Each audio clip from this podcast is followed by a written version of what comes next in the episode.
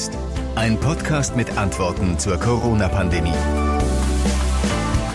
Es ist Freitag, 23. Oktober, noch in der Frühe und auf einmal ist die Zahl der Neuinfektionen in Deutschland fünfstellig. In dieser Woche zum ersten Mal fast 11.300 Neuinfektionen hat das Robert-Koch-Institut gestern registriert. Allein bei uns in Nordrhein-Westfalen gibt es im Moment acht Gebiete, die bei einer Inzidenz von mehr als 100 Neuinfektionen pro 100.000 Einwohner innerhalb einer Woche liegen. Darunter die Städteregion Aachen zum Beispiel, der Kreis Düren und die Städte Duisburg, Gelsenkirchen, Solingen. Und darüber wollen wir heute reden. Alarmstufe dunkelrot, das Robert Koch Institut mit einem deutlichen Appell an uns alle. Über 100.000 Neuinfektionen. Wir blicken exemplarisch nach Duisburg und nach Düren und die Parlamente schweigen. Warum es wichtig wäre, dass die Landtage und der Bundestag stärker mitreden würden. Ich bin José Nachsiandi. Inzwischen ist die Situation insgesamt sehr ernst geworden. Das ist der Präsident des Robert Koch Instituts, Lothar Wieler. Das RKI hat in diesen Tagen immer wieder neue Rekordwerte bei den Neuinfektionen zu melden und Wieler sagt, wenn nichts geschieht, dann kann der Ausbruch unkontrollierbar werden, aber dazu muss es nicht kommen. Derzeit haben wir noch die Chance, die weitere Ausbreitung des Virus zu verlangsamen. Wir alle können dazu beitragen, indem wir die AH plus L-Regeln beherzigen. Mindestens 1,50 Meter Abstand halten. Die Hygieneregeln beachten, also Hände waschen und in die Armbeugen niesen.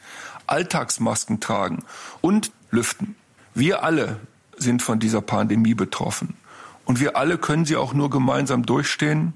Und wir werden sie gemeinsam durchstehen. Laut Robert Koch Institut passieren die meisten Infektionen im Moment, wie wir ja schon oft berichtet und auch vermutet haben, vor allem auf privaten Feiern. Der Arbeitsplatz, die Schulen, die Kitas und auch der öffentliche Personennahverkehr stellen laut Wieler im Moment kein großes Risiko dar. Ja, die Corona-Zahlen explodieren im Moment. Aus der Städteregion Aachen zum Beispiel, da erreicht uns die Meldung, dass die Stadt Basweiler im Moment der Spitzenreiter ist in Nordrhein-Westfalen mit einer Inzidenz von über 320 Neuinfektionen auf 100.000 Einwohnern. Ich will jetzt äh, wieder einen kleinen Rundflug machen über Nordrhein-Westfalen. Wir blicken einmal ins Ruhrgebiet nach Duisburg. Dort ist mein Kollege Jens Kobiolke von Radio Duisburg. Hallo Jens. Hallo José. Hallo. Und wir blicken in den tiefen Westen Nordrhein-Westfalens nach Düren. Hallo Martin Mühlner von Radio Ruhr, zuständig für den Kreis Düren. Hallo. Hallo. So, was ist denn in Duisburg? Also ihr seid ja in, in Duisburg quasi mittendrin im Ruhrgebiet und das Ruhrgebiet war schon vor ungefähr äh, vier, fünf Tagen knallrot äh, auf der Landkarte. Was ist denn da die Ursache? Kann man dazu was sagen? Warum sind die Zahlen bei euch so gestiegen?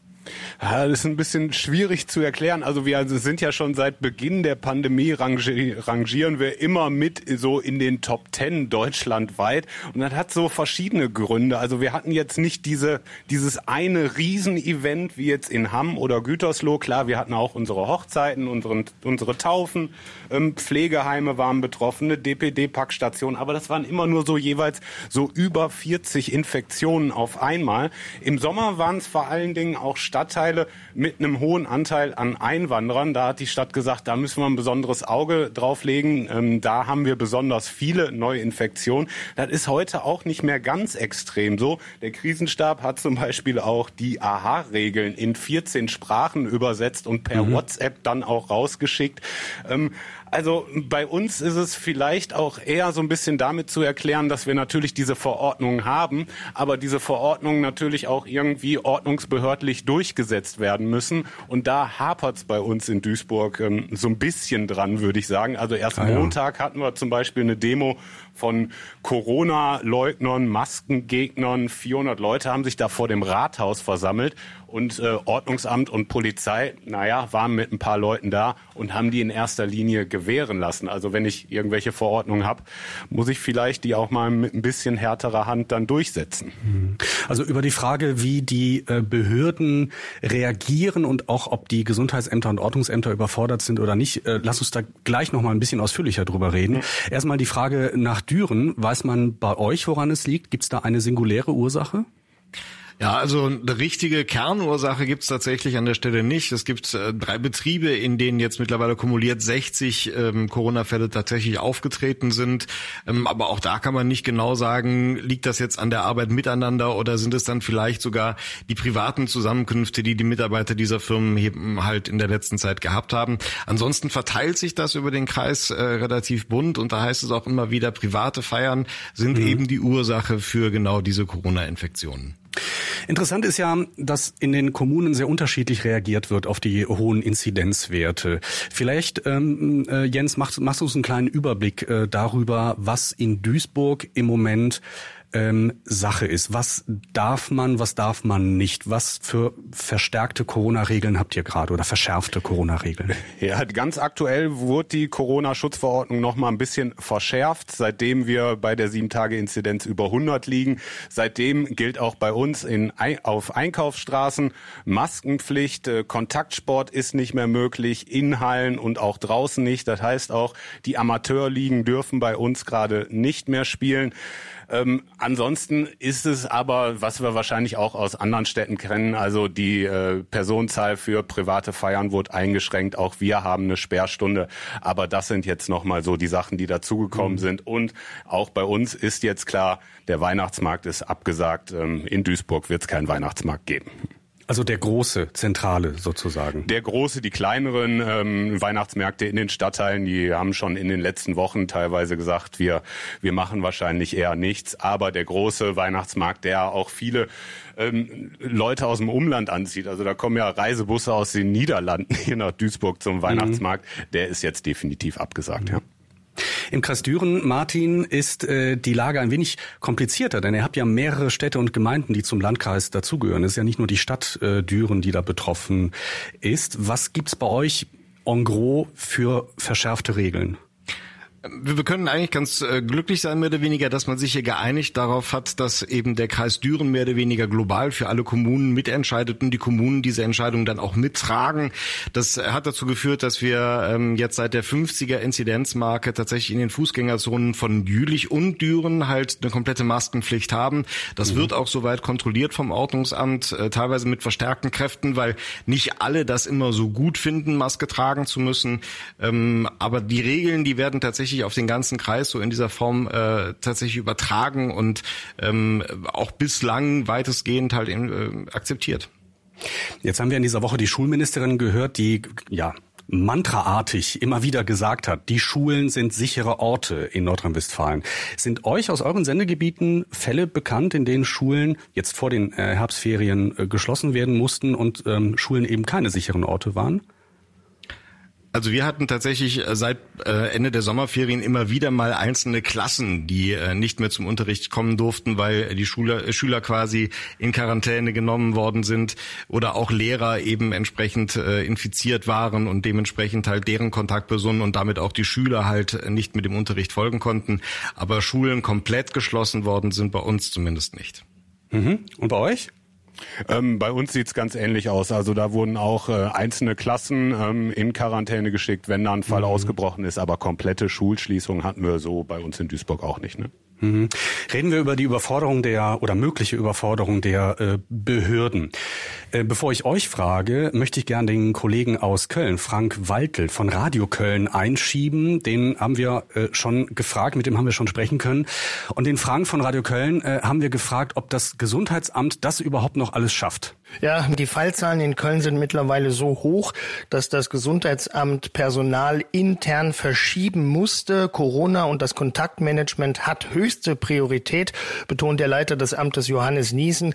Die Indexfälle, also die positiv getesteten Menschen, würden täglich abgearbeitet werden können, sagt Niesen. Also die werden telefonisch jeden Tag erreicht. Bei den Kontaktpersonen kann es dann auch schon mal einen Tag oder zwei Tage länger dauern. Momentan ist die Situation eben angespannt, aber wir schaffen sie noch. Trotzdem, vier von zehn Fällen in Köln, also 40 Prozent der Kölner Corona-Fälle können nicht rückverfolgt werden. Das macht den Verantwortlichen große Sorgen. Okay, also mehr schlecht als recht. Äh, Frank, woran liegt das? Ja, es liegt nicht zuallererst an zu wenig Personal. In Köln arbeiten fast 300 Menschen im Kontaktmanagement. Ähm, die Bundeswehr stellt hier 53 Soldatinnen und Soldaten zur Unterstützung. Es liegt daran, dass die Betroffenen sich entweder nicht erinnern können oder wollen, mit wem sie wo und wann zu tun hatten, sagt die Leiterin des Kölner Krisenstabes, Oberbürgermeisterin Henriette Recker. Also was Schlimmeres kann ich mir eigentlich gar nicht vorstellen. Das kann auch nicht sein. Jeder hat die Verantwortung, hier mitzuarbeiten. Jedem von uns kann es passieren, dass wir uns infizieren. Ja, mehr als appellieren geht an der Stelle aber auch nicht, sagt sie. Die Menschen müssen schon irgendwie mitmachen. Soweit also Frank Waltel als kleiner Einschub von Radio Köln. Danke, Frank. Wir blicken also jetzt wieder nach Duisburg und nach äh, Düren oder in den Kreis Düren. Was ist euer Eindruck, äh, Jens, in Duisburg? Ist das Gesundheitsamt, hat das Gesundheitsamt das alles noch im Griff? Also es geht definitiv auf dem Zahnfleisch. Seit dieser Woche wird das Gesundheitsamt bei uns in Duisburg ja auch von 15 Soldaten und Soldatinnen unterstützt. Auch die helfen jetzt bei der Kontaktnachverfolgung. Also die hat die Stadt angefordert beim Land, da merkt man schon. Also auch das Gesundheitsamt gerade bei der Nachverfolgung stößt auch bei uns ähm, ordentlich an die Grenzen jetzt, ja. Mhm. Und du sagtest eben schon, ja praktisch auch das Ordnungsamt und vielleicht sogar die, die Polizei vor Ort, wenn sie bei einer Anti-Corona-Demo nicht so richtig durchgreifen, zumindest nicht so, wie, wie ihr euch das als Beobachter vorgestellt hattet.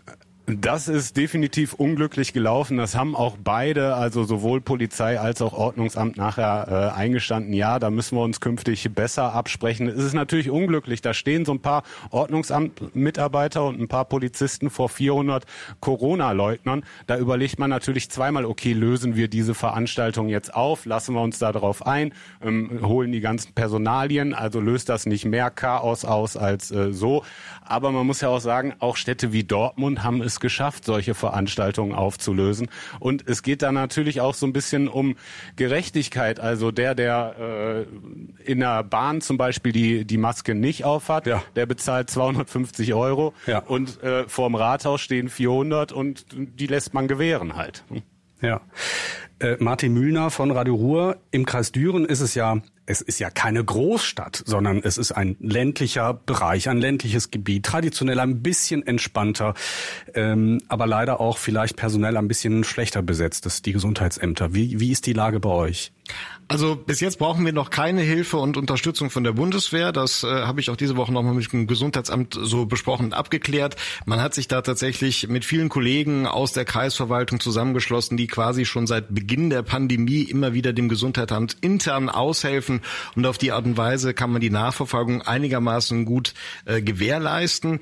Allerdings äh, sagt jetzt mittlerweile auch jeder in der Kreisverwaltung, es wäre ganz toll, wenn äh, jeder eigentlich auch ein Tagebuch zur Kontaktverfolgung ähm, schreiben würde. Das heißt, dass man selber so ein bisschen aufpasst, wo war ich denn, mit wem habe ich mich getroffen, wen könnte ich gesehen haben und das abends dann quasi in sein Kontakttagebuch reinschreibt, um die ganze Sache ein bisschen einfacher und nachvollziehbarer dann auch zu machen. Also jetzt ohne, ohne zu wissen, ob man infiziert ist oder nicht per se. Genau, grundsätzlich. Okay. Also, dass, also dass grundsätzlich. man grundsätzlich sagt, so, ich äh, habe mich heute mit äh, vier Kollegen ähm, zum Mittagessen getroffen. Das war äh, jener und welcher. Und mhm. da schreibt man dann abends auf und auf die Art und Weise kann man das dann möglicherweise dann tatsächlich auch im Falle einer möglichen Infektion besser nachvollziehen. Das hat was mit einer persönlichen Disziplin zu tun. Aber du hast schon vollkommen recht. Eigentlich, Düren ist eine Stadt mit 90.000 Einwohnern. Es verläuft sich hier relativ ganz äh, gut. Ähm, der Kreis Düren hat sehr viel Platz, auch sonst in den angrenzenden Kommunen. Da sind halt eben auch diese ganzen Verpflichtungen wie Maskenpflichten der Fußgängerzone gar nicht so notwendig, weil äh, da auch gar nicht so viele Leute auf den Straßen unterwegs sind, wie aber tatsächlich in den Städten von Düren und Jülich selber dann schon. Da merkt man schon, es kann eine Fußgängerzone enden werden und deshalb gilt hier ja auch eine Maskenpflicht und die wird auch nachverfolgt und kontrolliert und es gibt auch mittlerweile Strafen für diejenigen, die keine Maske tragen. Was bekommt ihr denn für Reaktionen, für Fragen von, von Hörern, die als, als Lokalradio ist man ja quasi erste Ansprechstelle für, für sehr viele. Was passiert denn an der, an der Hörerhotline bei euch in Duisburg, Jens? Ja, also wir haben natürlich auch einen harten Kern der Corona-Leugner, die schon von Anfang an äh, dabei waren und dagegen waren und gegen jegliche Verordnungen und irgendwelche Hygienemaßnahmen. Ähm, das ist aber ein sehr geringer Teil bei uns. Ich habe schon das Gefühl, dass ein Großteil ähm, sagt, okay, da müssen wir jetzt durch, auch wenn, wenn ich jetzt mir die Reaktion äh, zur Absage des Weihnachtsmarkts angucke äh, und anhöre, dann äh, sagen da auch die Leute, naja, es ist schade, aber wenn wir uns die Zahlen angucken, geht's halt irgendwie nicht anders. Ähm, Problem ist auch, was, was wir auch teilweise in den Rückmeldungen und in den, an den Zuschriften merken und an den Anrufen, ist so ein bisschen auch so eine gewisse Corona-Müdigkeit. Also man will vielleicht nicht äh, dauerhaft über Monate oder Jahre sein Leben so äh, einschränken oder auch nicht ständig äh, überall von Corona hören, aber das ist halt das allbeherrschende Thema und da passiert gerade ganz viel und die Lage wird gerade eben auch einfach wieder wieder ernster. Hm. Martin, du bei Radio Ruhr hast in dieser Woche äh, Nachrichten sozusagen, präsentierst die Nachrichten. Ähm, wird, wirst mit Sicherheit auch den ein oder anderen Anruf entgegennehmen von Hörern. Was kommt ja. dir denn zu Ohren? Also tatsächlich, ich kann das, was Jens sagt, sehr, sehr gut nachvollziehen und auch eigentlich im Großen und Ganzen äh, unterstreichen. Die Zahl der Corona-Leugner ist bei uns möglicherweise tatsächlich noch ein bisschen niedriger. Die mhm. Menschen haben viel Respekt, aber vor allem, wenn es dann halt um diese Beschränkungen wie Sperrstunden geht oder wenn Märkte ausfallen oder dieses Jahr ist bei uns im Sommer die Anna-Kirmes ausgefallen, ein relativ großes Volksfest. Das war vor allem für die Schausteller selbst natürlich ein großes Problem, so wie das jetzt mit der Sperrstunde eben halt auch für die Wirte aussieht, die äh, alle Angst um ihre Existenz haben haben. Und das ähm, lässt sich auch dann so ein bisschen nachvollziehen, äh, weil da natürlich auch viele Menschen mit dranhängen mit ihren Jobs, die dann auch sagen von wegen, boah, also das ist jetzt irgendwie noch eine Maßnahme und noch eine Maßnahme und noch eine Maßnahme, wo kommen wir denn jetzt hin? Aber im Großen und Ganzen äh, muss man sagen, äh, egal wo ich jetzt so hingehe bei uns im Kreis, sehe ich Menschen, die tatsächlich bereitwillig ihre Maske tragen und da auch kein großes Aufsehen drum machen. Jens Kobiolke von Radio Duisburg und Martin Mühlner von Radio Ruhr in Düren. Ich danke euch. Gerne. Gerne. Tschüss. Okay. Tschüss. In den letzten acht Monaten haben wir immer wieder den Spruch gehört, in der Pandemie schlage die Stunde der Exekutive. Das heißt, der Regierungen in den Bundesländern und im Bund. Und in der Tat haben sich ja die Landesregierungen und auch die Bundesregierung ähm, äh, zahlreiche Befugnisse übertragen lassen, um im Notfall alleine und schnell entscheiden zu können. Seit einigen Tagen aber höre ich immer wieder die Warnung, dass die Landesparlamente und vor allem der Bundestag mehr mitreden sollten bei der Festlegung von Corona-Regeln. Und das fordert auch Helmut Dedi. Er ist der Hauptgeschäftsführer des Deutschen Städtetags. Im ZDF sagte er, ohne den Bundestag zum Beispiel gehe es nicht auf Dauer. Was mir völlig fehlt, ist so der Gedanke einer Generaldebatte im Bundestag. Also wir haben eine Ausnahmesituation und das Parlament, das schweigt mir einfach zu laut. Ich glaube, dass da ein, ein Grund, ähm, äh, eine Grundmöglichkeit liegt, um Akzeptanz herzustellen. So, mich würde dazu interessieren, wie ihr das seht. Glaubt ihr, dass die Parlamente da mehr mitreden sollten oder denkt ihr vielleicht, dass wenn es im Bundestag erstmal mit einer Debatte losgeht, dass es einfach zu lange dauert und uns die Ereignisse, die Pandemieereignisse überholen. Wie seht ihr das? Schreibt mir gerne über die Homepage eures Lokalradios oder über unsere Facebook-Seite. Die findet ihr, wenn ihr Corona. und jetzt Fragezeichen als Suchbegriff eingebt. Und das war's für den Moment. Wir behalten die Corona-Lage in Nordrhein-Westfalen für euch natürlich weiter im Blick und melden uns mit einer neuen Ausgabe, sobald es etwas Neues gibt. Bis dahin eine gute Zeit und erstmal ein entspanntes Wochenende. Ich bin José Nachsiandi.